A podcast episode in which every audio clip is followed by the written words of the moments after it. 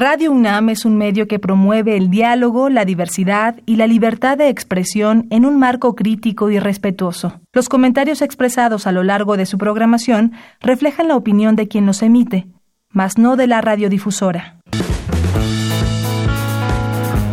Más salud. Radio UNAM y la Facultad de Medicina presentan Más saludable, más sexualidad más mente, más veraz, más confiable, más UNAM.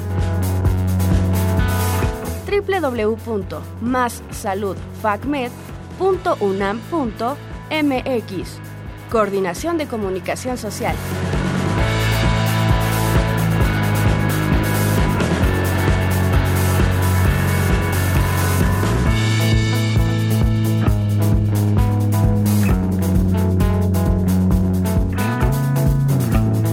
Buenas tardes, bienvenidos una vez más amigos y amigas a Más Salud. Yo soy el doctor Rolando Lanís y hoy vamos a hablar de diabetes. Y para ello se encuentra con nosotros una vez más, así es, está de regreso, la doctora Ana Lilia Rodríguez Ventura. Ella es pediatra endocrinóloga por parte de la UNAM. Nos da mucho gusto tenerla una vez más aquí con nosotros, doctora. Muchas gracias, sí. Permítame decirle a nuestro, a nuestro auditorio un poquito sobre su currículum. Ella cuenta con dos posgrados en diabetes, por eso es especialista en el tema, uno de ellos por parte del UNAM y otro en el Joslin Diabetes Center, el cual está afiliado a Harvard, y actualmente ella es investigadora en ciencias médicas por el Sistema Nacional de Investigadores. Proporcionamos sus datos en su consultorio por el Hospital Infantil Privado. Damos su número telefónico, el cual es el 5340 1000 con la extensión 2517. ¿Cómo está el día de hoy, doctora? Muy bien, muchas gracias por la invitación. No, a usted por acudir otra vez en nuestro programa, recordarán nuestros escuchas. La tuvimos en el programa, estuvimos hablando de eh, enfermedades programadas desde el útero. Sí, ¿De acuerdo? sí.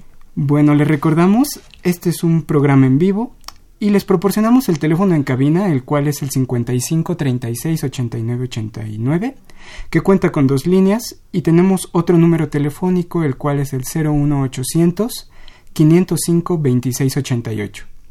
Nosotros vamos a escuchar una cápsula y regresamos.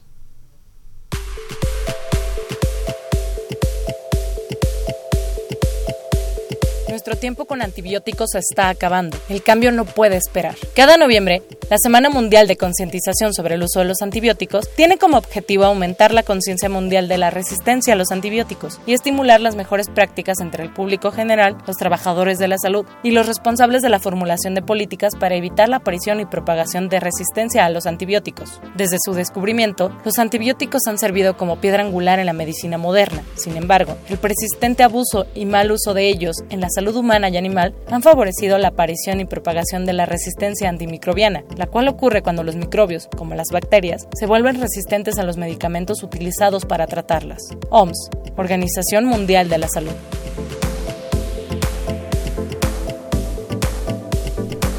Estamos de vuelta. Vamos a hablar de diabetes con la doctora Ana Lilia Rodríguez Ventura. Doctora, ¿qué le parece si empezamos y nos platica eh, ¿Qué es la diabetes? Y bueno, ya en ediciones pasadas de nuestro programa tuvimos una, una plática con diferentes invitados sobre qué era la diabetes, también tuvimos un programa sobre síndrome metabólico que va muy de la mano con esta enfermedad. Eh, ¿Por qué estamos haciendo tanto énfasis en esta enfermedad? ¿Por qué es importante que estemos aquí hoy hablando de esto? Claro, bueno, es muy importante porque se trata de una enfermedad crónica que no tiene cura, pero que se puede controlar perfectamente bien para evitar todas las complicaciones.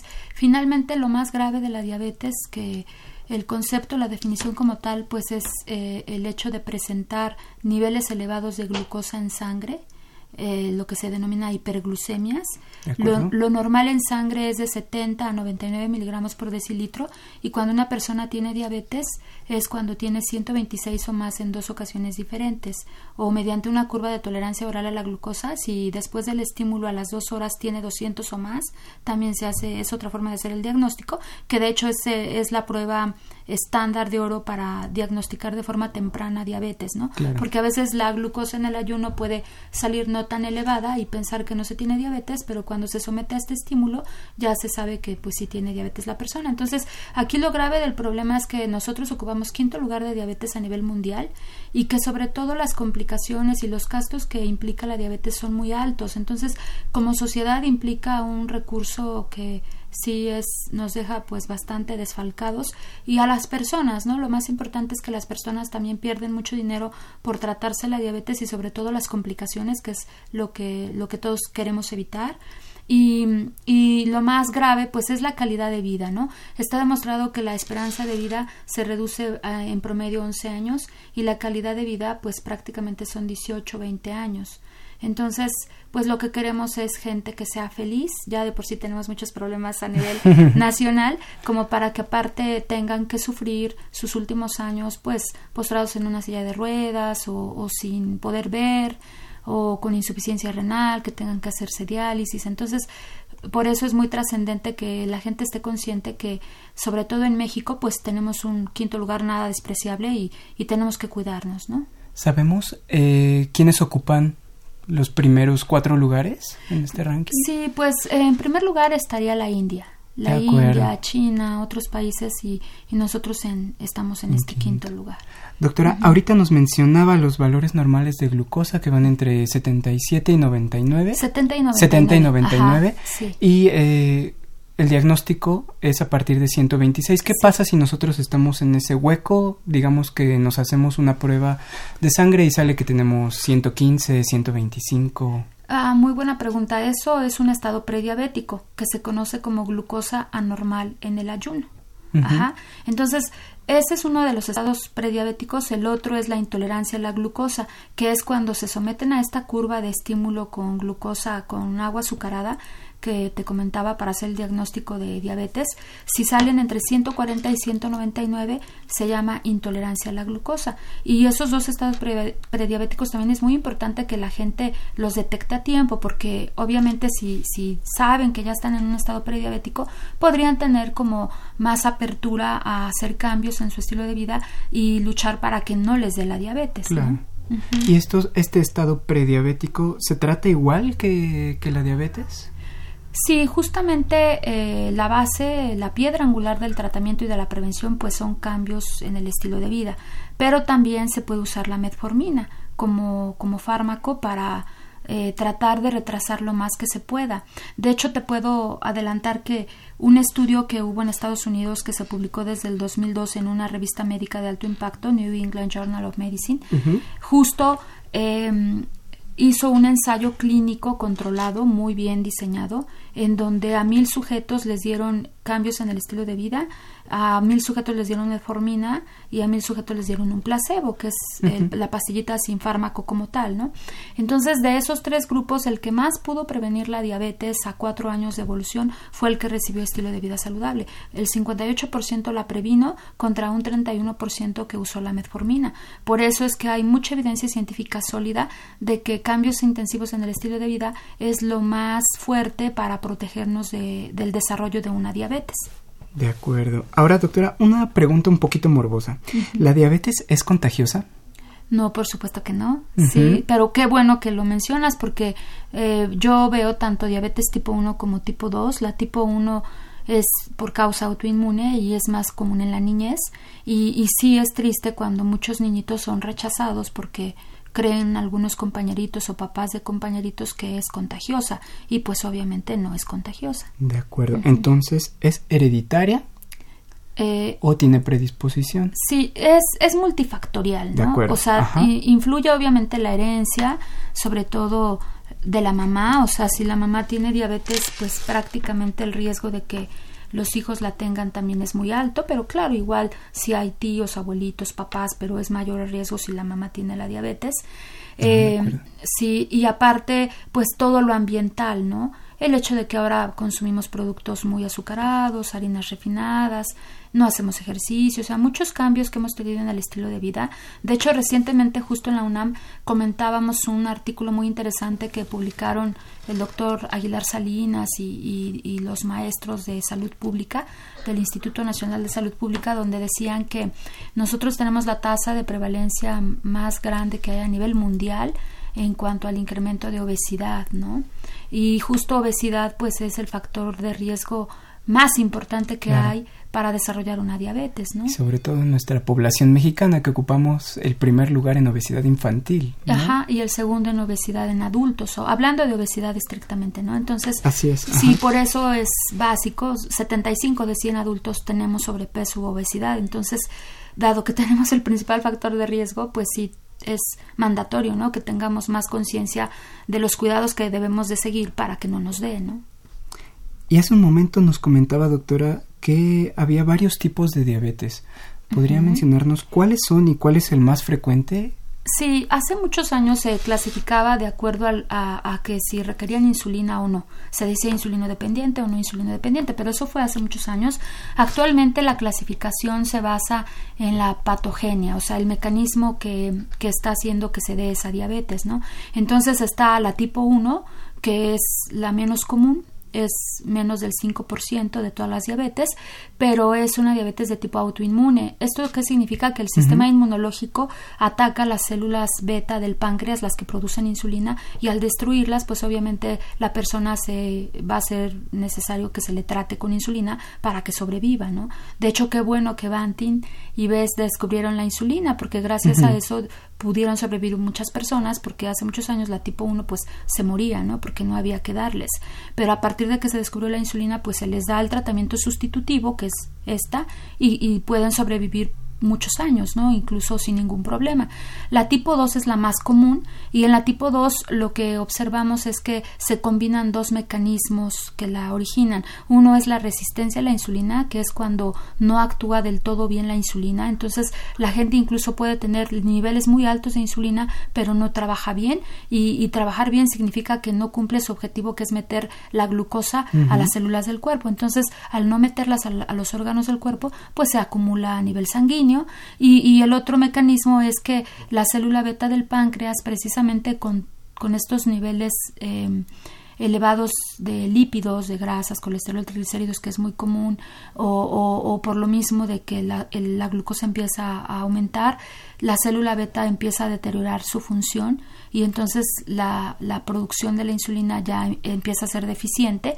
Entonces, siempre los autores se pelean que qué es lo que más importa, si, uh -huh. si es la deficiencia de insulina o la falta de acción de la insulina, pero hemos visto que normalmente co co se comparten los dos mecanismos, ¿no? Por un lado, eh, puede ser que ya la insulina no trabaje bien para que meta la glucosa a las células del cuerpo y por otro que ya no se produzca suficiente insulina. Entonces, esos dos mecanismos te, te van a, a a, a, pues como resultado la diabetes tipo 2. La, el grupo tercero de la, de la uh -huh. diabetes es cuando hay una causa específica que lo, que lo genera. Por ejemplo, casos de pancreatitis que se necrosa todo el páncreas, claro. ya sea por una pancreatitis química, por alcoholismo, por, por algún fármaco, por, por algún virus. Digamos o, que la fábrica se destruye y pues ya no hay insulina. Y ya no hay Ajá. insulina, exactamente. O como o por quimioterapia, ¿no? También a los pacientes oncológicos hay que cuidarlos, vigilarlos muy bien, porque hay algunos quimioterapéuticos que pueden también dañar el páncreas y causarles una diabetes que sería una diabetes secundaria, ¿no? Cuando ya,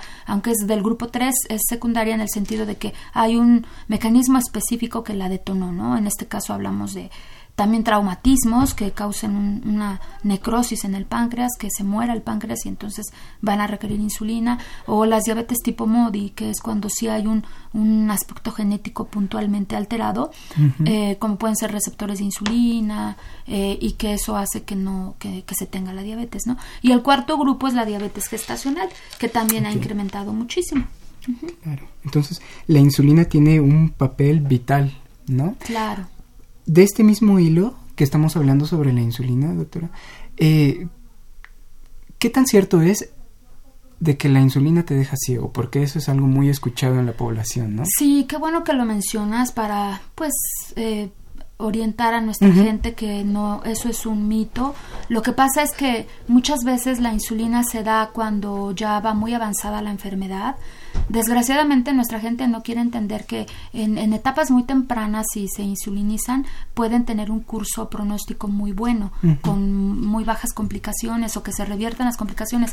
Entonces, como la gente se resiste precisamente a, a aplicarse la insulina para estar mejor controlados, cuando ya se les llega a dar, pues es que está muy avanzado el problema y coincide con que pues ya hacen la retinopatía o ya está a punto de manifestarse y creen equivocadamente que es por la insulina, ¿no? Cuando en realidad es porque ya coincidió que el tratamiento llegó muy tardíamente y entonces pues se quedan ciegos, pero no es porque la insulina obviamente cause este problema. Finalmente la gente debe de estar tranquila porque la insulina la producimos todos, ¿no? Es algo natural del cuerpo. Exacto, y la que se inyecta pues es por ingeniería genética copiada, entonces es segura, ¿no? Entonces no no tendrían por qué tener miedo de que eso pase. Yo, tenía yo tenía a mi, mi querida doña Irendira, que ojalá nos esté oyendo, eh, una pacientita que llegó súper descontrolada y, y, no quería la insulina, le daba miedo, pero la convencimos y después ya no la quería dejar. Y dije, no, ya usted está tan bien que no la necesita, incluso podía ser hipoglucemias, ¿no? Pero sí, la verdad es que la, la, la recuperación es muy,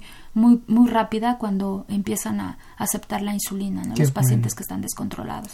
Entonces, concluir, la insulina no ataca al ojo ni la retina, es más bien eh, una complicación misma de la diabetes. ¿es Exacto, sí, así es. Bueno, más adelante vamos a estar hablando de las complicaciones de la diabetes, pero este para irnos, como diría Jack el destripador por partes, podríamos comentar antes este cuáles son los factores de riesgo para padecer diabetes. Claro, eh, el más importante ya dijimos que es tener obesidad o sobrepeso, sí, eh, adiposidad. Esto significa tener un contenido de grasa excesivo en el cuerpo. Digamos que las mujeres no debemos de pasar en general más del 30% y los hombres no deben de pasar más del 20-22% en general, ¿no? porque en las edades más jóvenes es menor el porcentaje.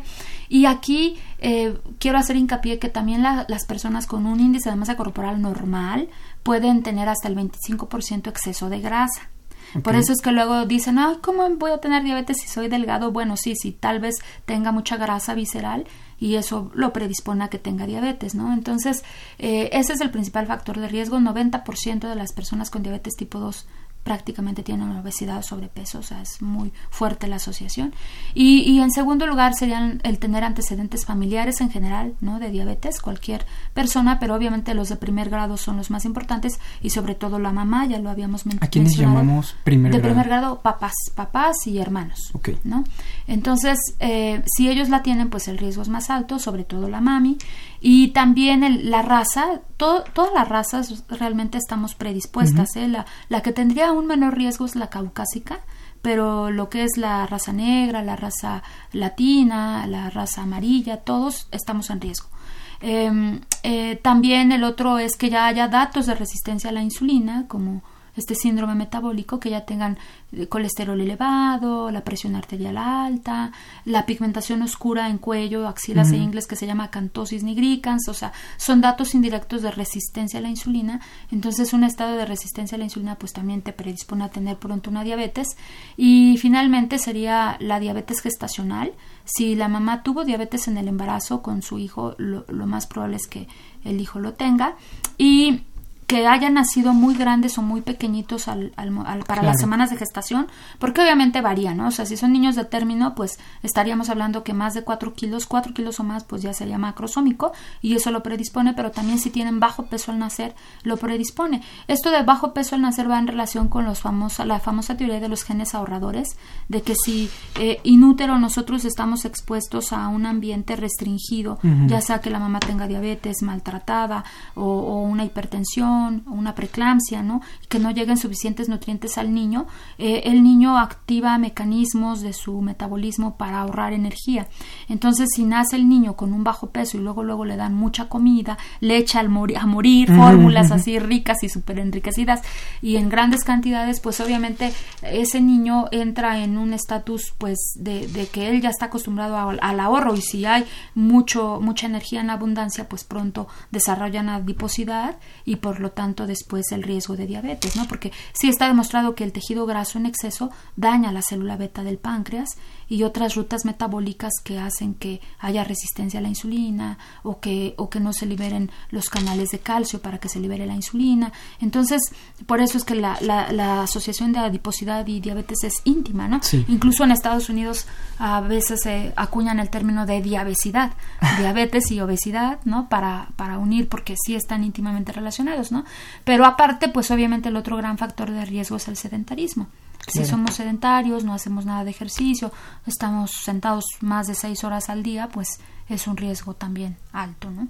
Claro, qué bueno que menciona esto de la obesidad porque muchas veces la población eh, o nuestro paradigma sobre el estar gorditos eh, es el equivocado. Teníamos en cuenta que simplemente era una cuestión de estética y nos hemos dado cuenta que no es así. Es una enfermedad eh, sistémica, una condición proinflamatoria. ¿Nos podría comentar un poquito de eso? ¿Qué otras enfermedades, además de la diabetes, te puede llevar a desarrollar la obesidad? Ah, bueno, son varias. Está la apnea obstructiva del sueño, que es cuando la gente ronca mucho y de pronto deja de respirar, hace pausas, eso es, apnea, que no estén respirando, aunque sean cortos momentos. Ajá. Entonces al día siguiente pues van a estar cansados, pueden tener accidentes o si son niños pueden no aprender bien. Entonces hay muchísimas complicaciones de, de la obesidad cuatro años que ya tienen desarrollo de la glándula mamaria, cuando lo normal es a partir de los ocho años, porque el tejido graso en exceso pues acumula estrógenos, entonces se puede adelantar la pubertad. Hay poliquistosis ovárica cuando hay alteraciones menstruales y, y tienen mucho vello, mucho acné las, las mujeres y no se pueden embarazar. Claro. Eh, hay hígado graso, que eso es también muy común actualmente, el hígado graso. Este también hay que atenderlo porque a largo plazo incluso puede eh, desarrollarse una cirrosis hepática. Hay alteraciones ortopédicas, hipertensión arterial, dislipidemias, o sea, eh, cáncer incluso, cáncer. sí, o sea, más alarma. Sí, qué bueno que mencionas, porque la verdad es que nosotros hicimos hace algunos años un estudio cualitativo y sí vimos que la gente piensa que eh, el ser gordito incluso es sinónimo de buena salud, ¿no? Nosotros los niños que entrevistamos con obesidad y sobrepeso y a sus papás, todos coincidieron que no fueron al hospital a atenderse por el exceso de peso, fueron porque ya tenían la cantosis, ¿no? La pigmentación oscura o la hipertensión o la glucosa medio alta, pero nunca se ocuparon del peso porque ellos decían, es un niño, además se cree mucho que por ser niños en cuanto crezcan se les quita, entonces no le dan importancia, creen que es algo banal, ¿no? Que nada más es de estética, de patrones de belleza y tampoco les importa mucho. y la verdad es que la gente sí debe de estar consciente que es una enfermedad crónica, como bien lo dijiste, proinflamatoria, entonces eh, genera muchas otras complicaciones, o sea, por sí sola es una enfermedad crónica. Los órganos sufren, aunque no les duela, sufren y ya nada más es cuestión de que tarde o temprano se manifiesten todas las complicaciones o, o varias de ellas, ¿no? De acuerdo. Y ahora volviendo al tema más específico de la diabetes, ¿podríamos decir cuáles son los síntomas de la diabetes? ¿Da síntomas? ¿No los da? Muy buena pregunta. La verdad es que hasta antes del umbral renal, que sería 180, si están entre 126 y 180, tal vez la gente no tenga absolutamente síntoma alguno, ¿no?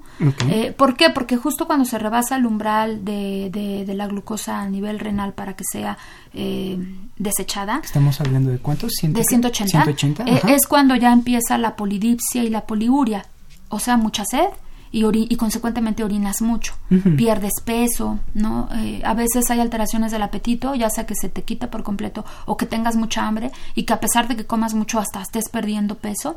Entonces esos son los síntomas clásicos, pero hay gente que pues sí puede estar muchos años sin ningún síntoma y sus órganos están sufriendo, ¿no? Entonces, por eso se hace la invitación de que si tienen dos o más factores de riesgo, que lo comentamos al principio, ¿Sí? se hagan sus estudios, ¿no? Luego también la gente dice, no, yo prefiero vivir en la ignorancia, ¿qué tal si salgo mal? Pues, ¿qué tal si sale mal? Qué, bueno que se sepa a tiempo, ¿no? Porque también tenemos muchos pacientes que si se hace el diagnóstico de forma muy temprana, no, no van a complicarse de su diabetes, incluso tal vez sin medicamento estén.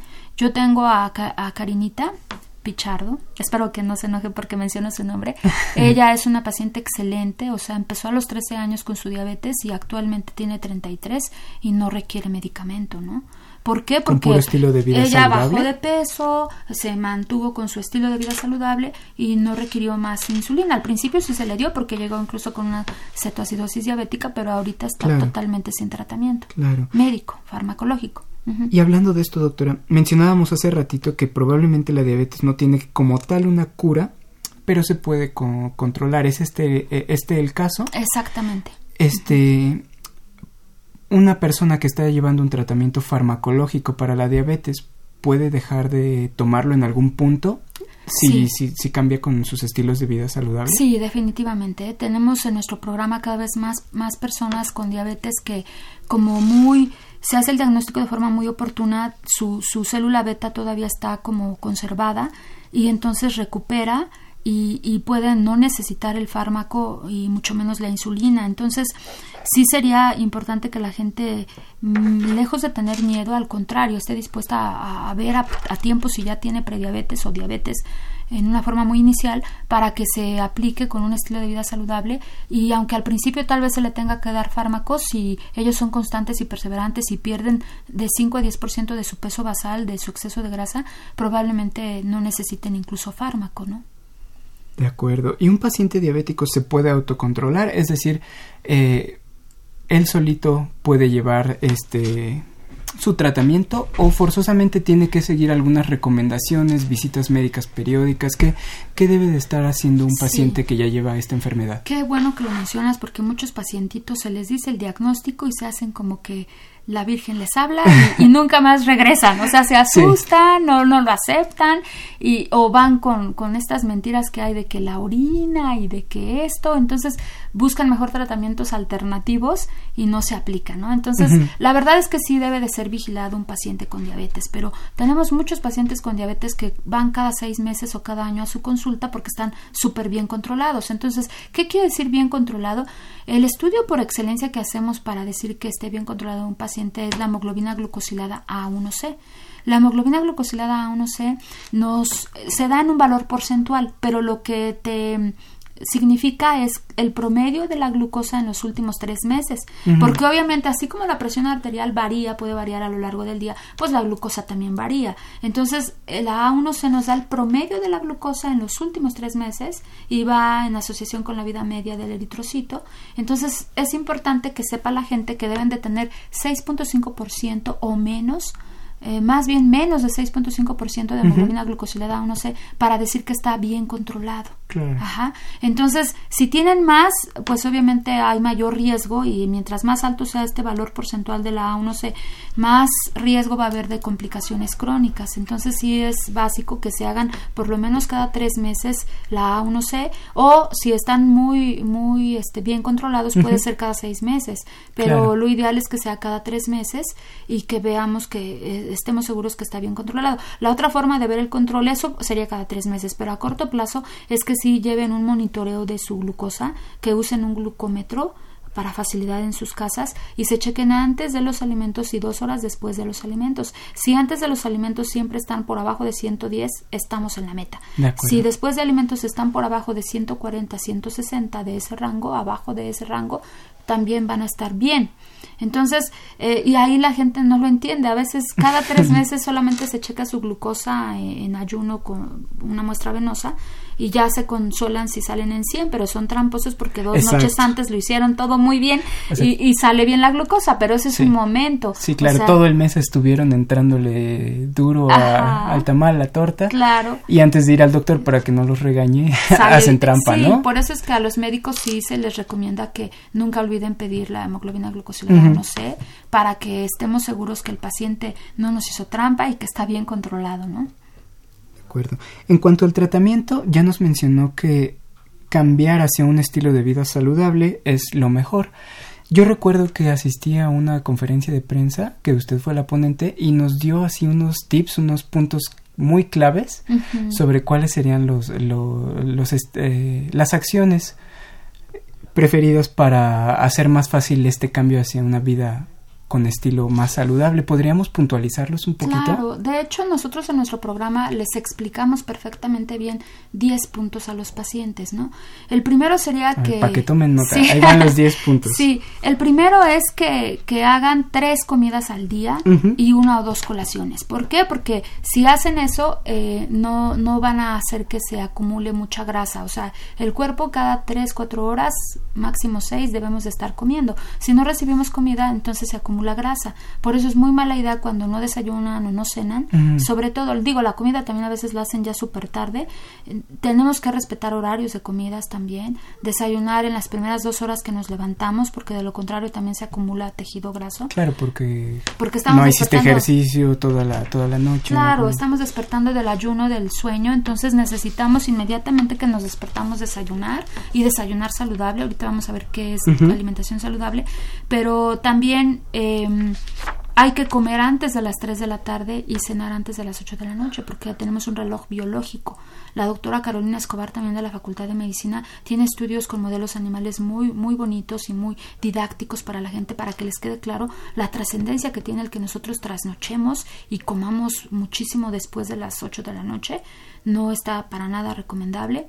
Eh, también hay que respetar los horarios de sueño mínimo seis horas y máximo nueve, porque a veces los fines de semana quieren dormirse 12 horas y eso implica un ayuno prolongado y estasis vascular cerebral, entonces uno despierta hasta más cansado, entonces sí hay que respetar los horarios, idealmente que dormirnos a las 10 de la noche, eso es pedir mucho, yo lo sé, pero es necesario. Sobre todo para el personal médico, pero... Sí, claro, somos los primeros, ¿verdad? en infringir esa, ese, esa recomendación. Eh, también es muy recomendable que siempre coman por lo menos tres raciones de verduras. Y por lo menos tres raciones de verduras en general se puede medir como en una taza, ¿no? Más o menos lo que quepa de verdura en una taza si es cruda, media taza si es cocida, excepción de las lechugas porque ahí necesitamos tres, tres tazas para que apenas sea una ración. Entonces sí tienen que ver al nutriólogo para que se asesoren bien. Incluso los nutriólogos que son muy, muy digamos que muy profesionales, educan al paciente para que le quede claro al paciente y ya él solito, ¿no? A lo mejor al principio sí necesitan visitas seguidas, pero ya una vez que ellos entiendan, ellos solitos pueden seguir su régimen de alimentación, pero es básico que siempre metan verdura tanto en desayuno como en comida y cena. ¿Por qué? Porque la verdura al tener fibra hace que no se absorba tanta azúcar ni tanta grasa. Y de verdad, yo lo veo con mis pacientitos que tengo con diabetes, cuando meten la verdura, su glucosa se mantiene mucho mejor, no tiene unas incursiones elevadas en el postprandio, o sea, después del alimento, y eso les ayuda a estar bien controlados de su diabetes. Entonces, si a mí me dijeran, tienes diabetes y te vas a controlar comiendo verduras, yo las comería, pero bueno, eh, yo sé que no es tan fácil a veces organizarse para ir a comprarlas prepararlas, etcétera, pero tampoco es imposible, ¿no? Entonces le invitamos a la gente a que lo haga. También hay que asegurar diario consumir leguminosas, cosa que no hace la gente, eh, por lo menos una taza de frijoles o lentejas o habas, pero diario, no nada más de vez en cuando. Semillas también son muy importantes, cacahuates naturales, no japoneses ni garapiñados. Eh, también nueces, almendras, semillas en general es básico que lo tengamos en la dieta y dos veces a la semana pescado por lo menos, sobre todo salmón o sardina. Eso es lo más recomendable.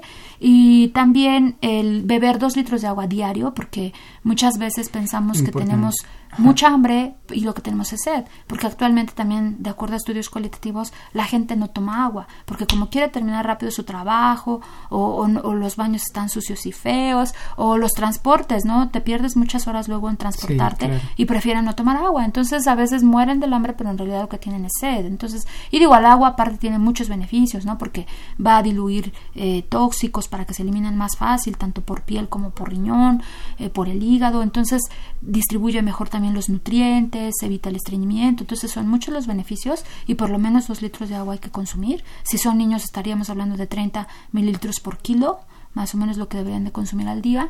Em, también es básico que hagamos 10.000 pasos, 10.000 pasos o 15.000 pasos, o sea, si la recomendación es que los niños hagan 5 horas de ejercicio a la semana y que los adultos igual si queremos perder grasa. Si queremos solo mantener nuestro peso, porque hay gente que dice, no, yo no quiero desaparecer, pero sí tienen que hacer 2.5 horas de ejercicio a la semana. Y otra forma de, de, medir, o sea, o cumplen esta indicación, o la otra forma es que se compren un, eh, que bajen la aplicación a su celular o que se compren un, de pasos. contador de pasos o un acelerómetro para que estén seguros que diario están cumpliendo 10.000 pasos por día, porque la gente tristemente en promedio hace 2.000 o 3.000 pasos al día y eso te ubica como súper sedentario y sí, para considerarnos unas personas activas es hacer 10.000 pasos, ¿no? De acuerdo. Entonces, y eliminar todo lo procesado todo lo que se pueda eliminar procesado es mejor. ¿Por qué? Porque lo procesado tiene químicos, está alterado, tiene azúcares en, abundancia, tiene grasas en abundancia. Entonces, si yo me quiero hacer un panecito, pues mejor pedirle la receta a la tía o a la abuelita y algo que sea horneado en casa, tal vez con avena, con amaranto. O sea, todo regresar a lo tradicional. yo sé que es difícil porque no hay tiempos, pero tenemos que organizarnos para lograrlo, ¿no? Entonces, además, la verdad es que yo te decía que esto de que tenemos la tasa de aumento de obesidad más grande en el mundo se explica por los cambios que hemos tenido en nuestro estilo de vida, ¿no? Si tú, bueno, tú estás muy jovencito, pero al menos en mi generación, la, el refresco era una vez a la semana. Y eso sí, iban visitas, ¿no?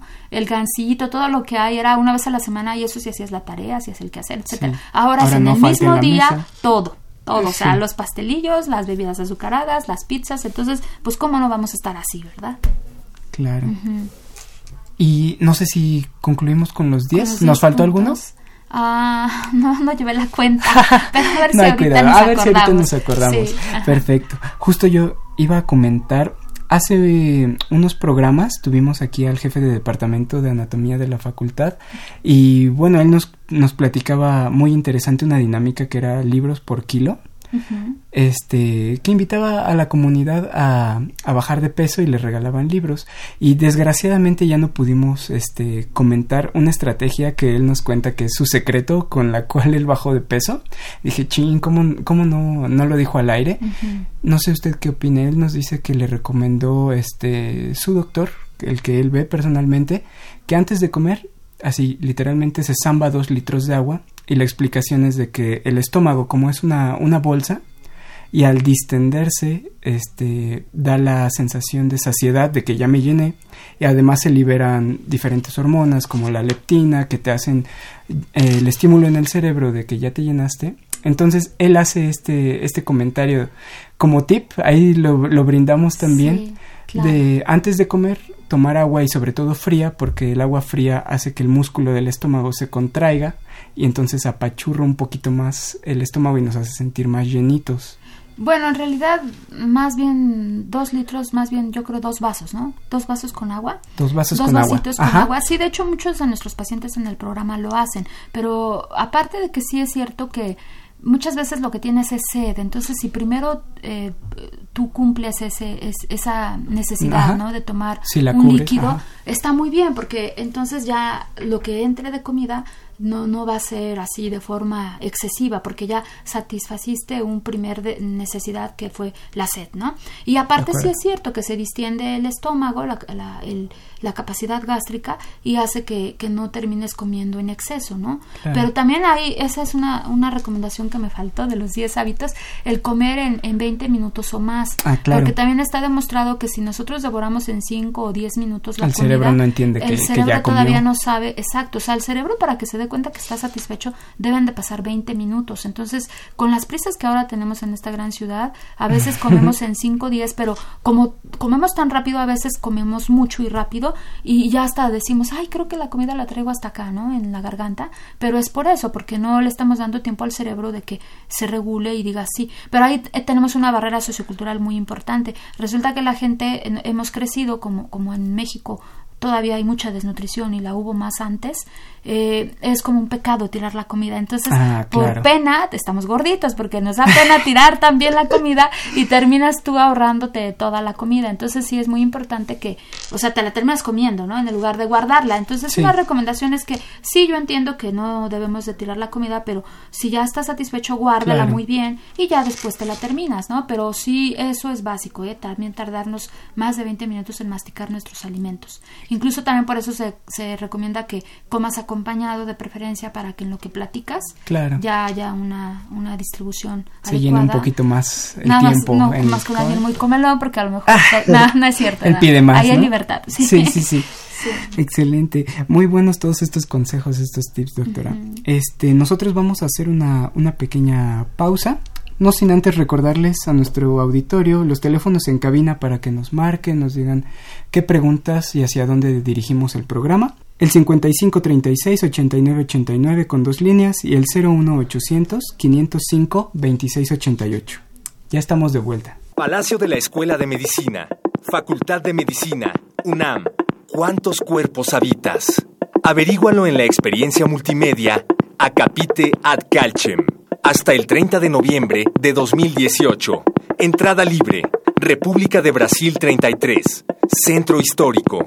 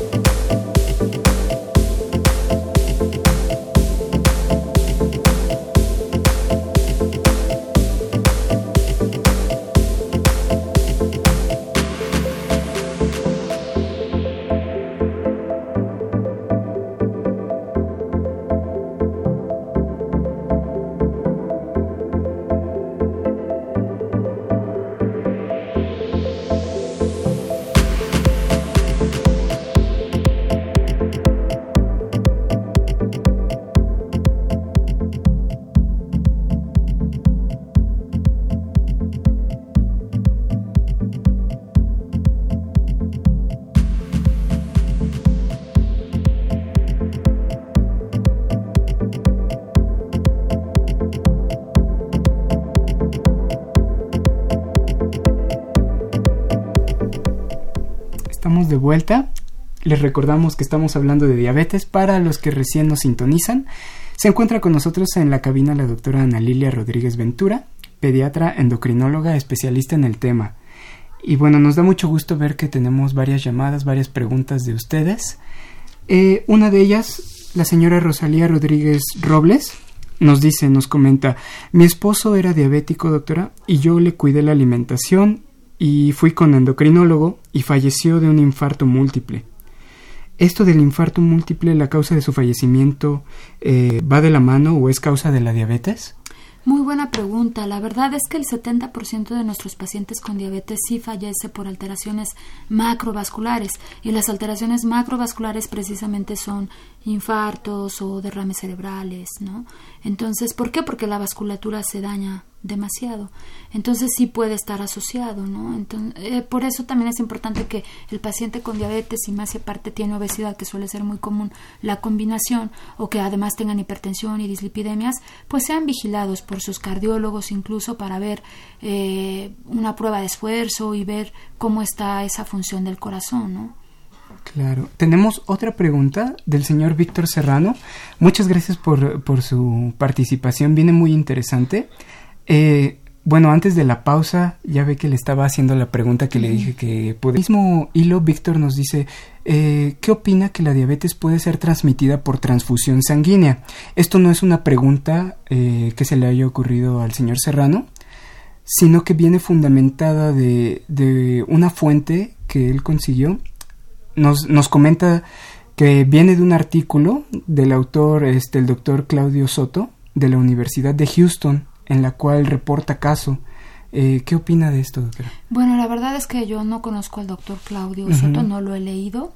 Sería cuestión de que eh, esta persona, pues amablemente nos compartiera el artículo, ¿verdad? Pero yo no lo conozco. Sin embargo, no tiene una un fundamento patológico, claro. fisiopatológico. ¿Por qué? Porque finalmente lo, lo que lo que se ha estudiado es que precisamente la diabetes tipo 2, que es la más común, eh, tiene, se va a desarrollar por este daño que hay a nivel del páncreas, que poco a poco la célula beta va perdiendo su capacidad de producir insulina. Ajá, Claro, y, y, por otro lado, eh, eh, cuando en un inicio hay insulina en exceso, se, se tapan receptores y ya no trabaja del todo igual la insulina, aunque la haya en cantidad suficiente o hasta alta, no, no trabaja igual. Entonces, obviamente, eso es lo que genera que que por un lado la glucosa que produce el hígado se libere al torrente sanguíneo, porque no le llega la señalización correcta de que hay suficiente glucosa, entonces se, se, se, liberan vías bioquímicas que hacen que, que, la glucosa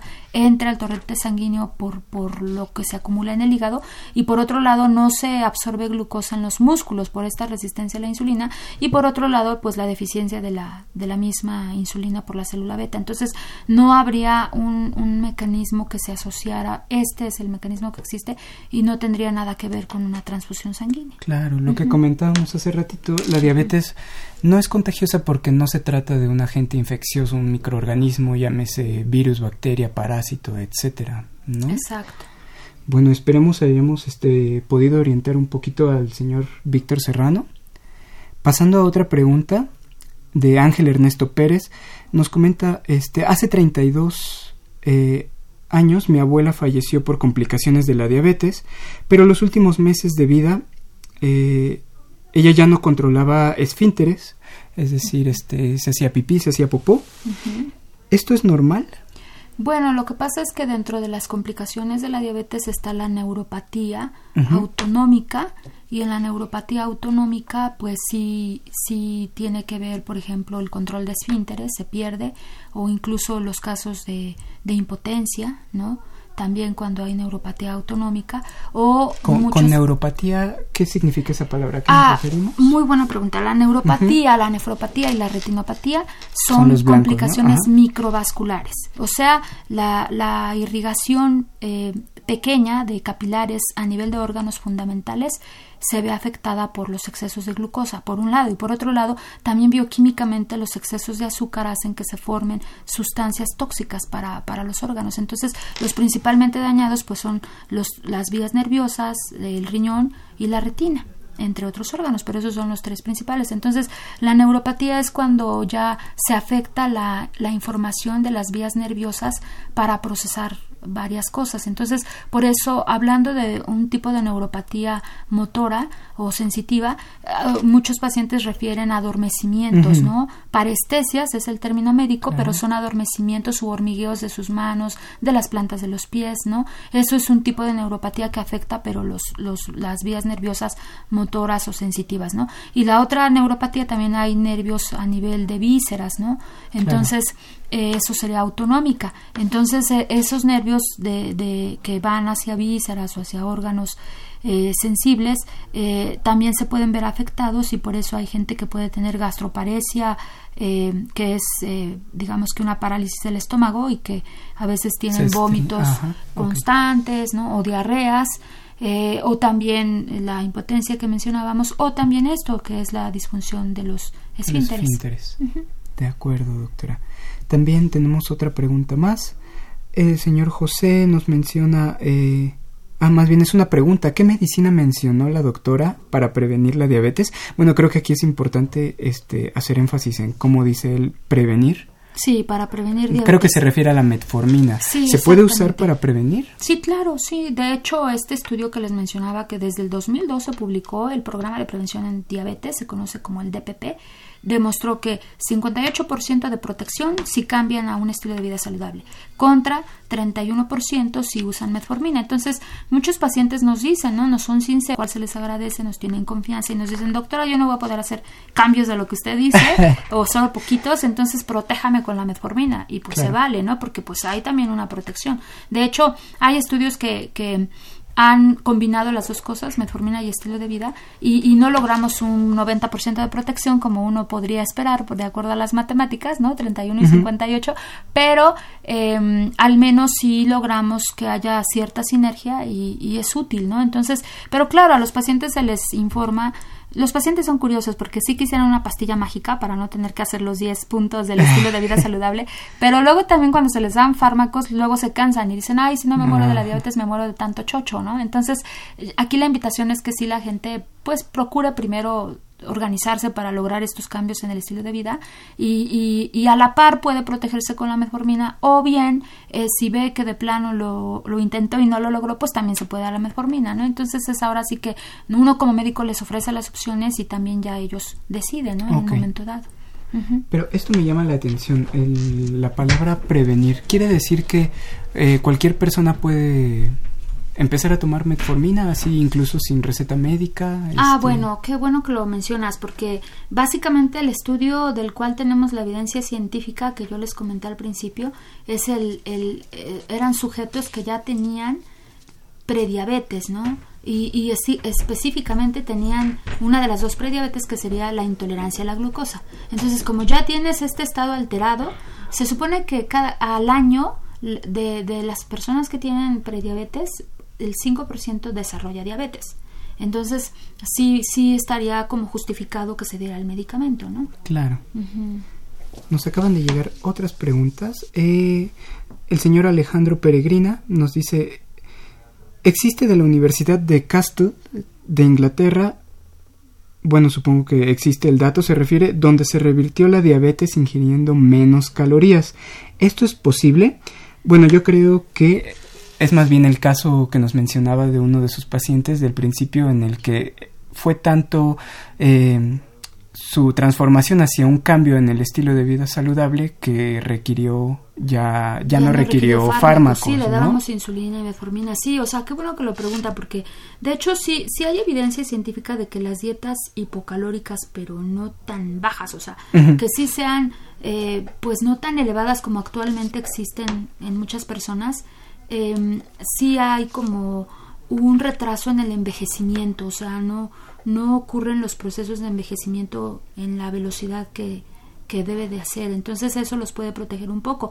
Pero la verdad es que sí, lo, lo más seguro es que ahí la revirtieron en el sentido de que mm, al proteger a su páncreas disminuyendo el tejido adiposo, pues este se recuperó y ya pudo tener prácticamente una función normal. Pero no es que se curan por completo. Yo estoy segura que mi pacientita ejemplar que les platiqué, si ella hubiera regresado a, a la antigua alimentación Claro. eh, inadecuada, no hacer oscuro. ejercicio, exactamente, y a todo lo que mencionamos, pues Sí. probablemente iba a requerir de nuevo insulina o metformina, ¿no? Entonces, eso es importante que lo tengan en cuenta.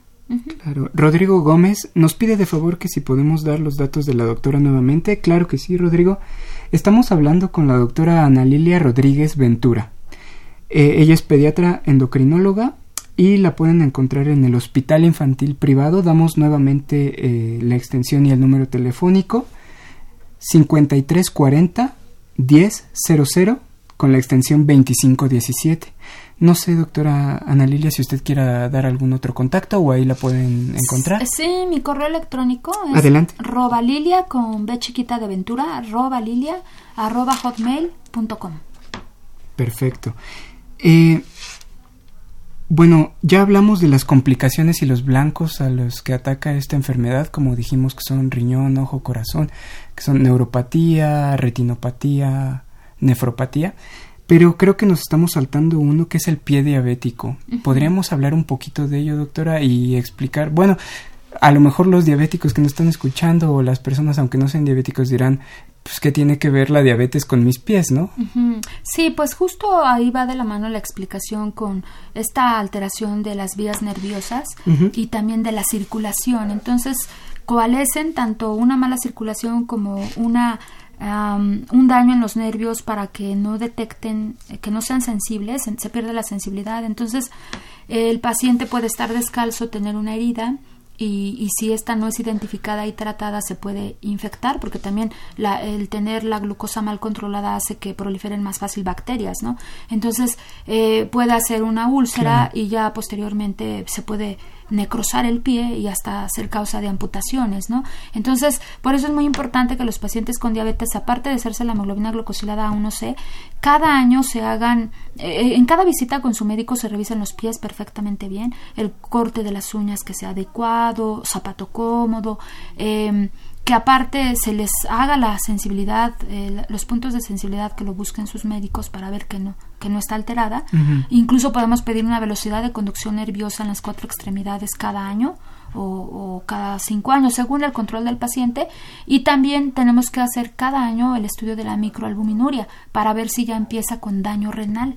Eso es muy importante porque si no estamos nosotros vigilando los órganos blancos de los pacientes, pues obviamente eh, pueden empezar con las complicaciones y, y de una microalbuminuria, que es la salida de cantidades pequeñas de proteína en la orina, puede evolucionar a una macroalbuminuria, que son ya cantidades más grandes, y posteriormente a una insuficiencia renal. Y es lo que les decía, una insuficiencia renal pues obviamente es mucho más discapacitante, más costosa, le tienen que hacer diálisis, tienen que capacitar a los familiares para que aprendan a cambiarle las bolsas de diálisis o hemodiálisis. Trasplante renal pues muchas veces no son candidatos de primera opción porque ya tienen una enfermedad crónica y que, y que además si no se cuidan pues el nuevo riñón que le, que le trasplanten también se va a afectar, ¿no? Claro, entonces por eso es muy importante que la gente sea consciente y no, no se atenga de que me siento bien.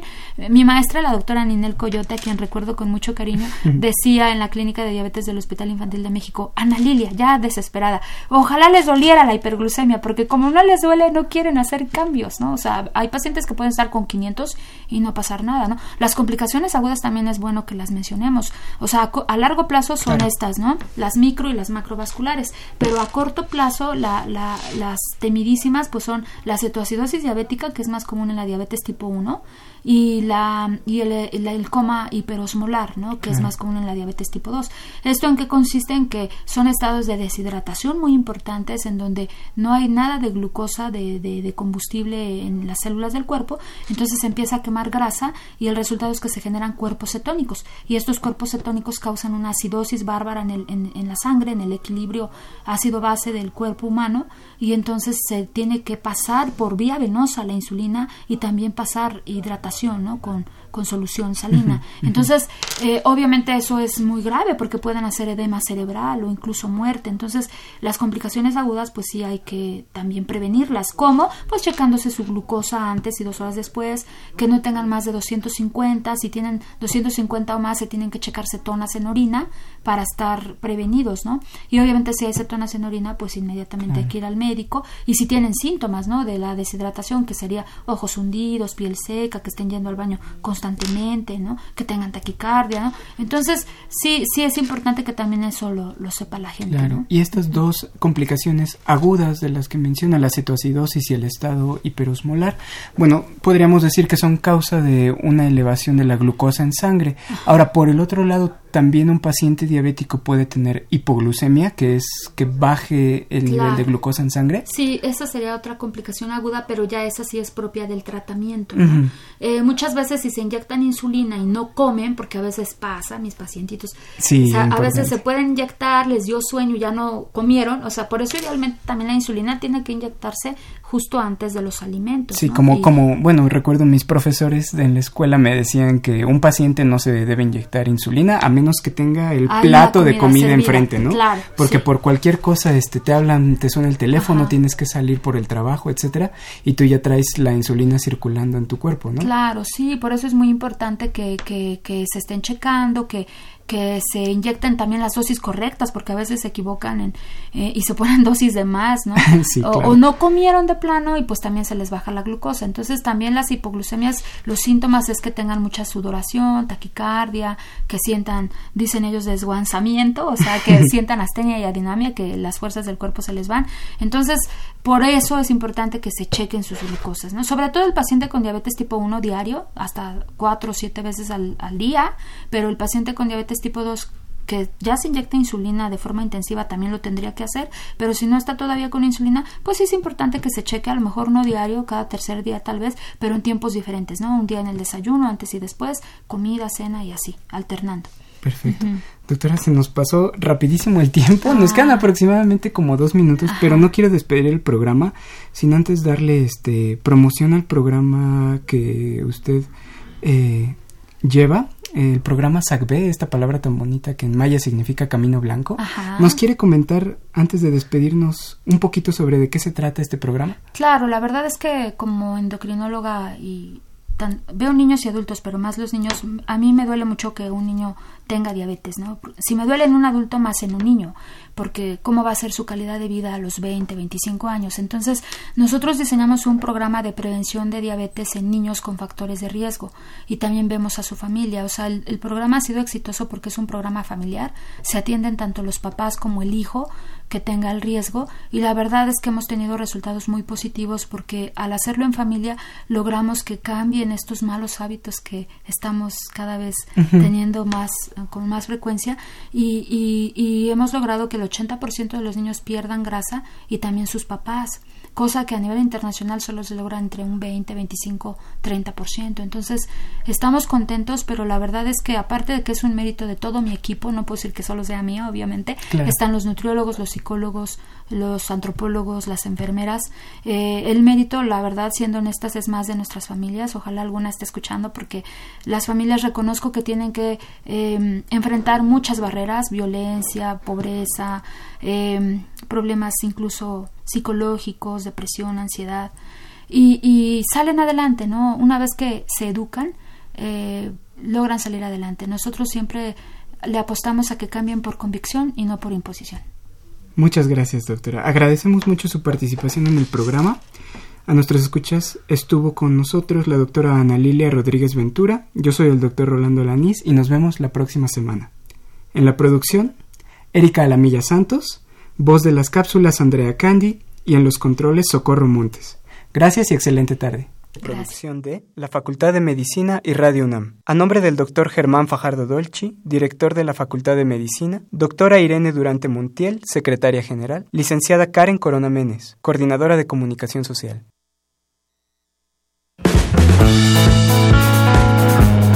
Radio UNAM y la Facultad de Medicina presentaron Más Salud. Consulta nuestra revista www.massaludfacmed.unam.mx. Coordinación de Comunicación Social. Más UNAM.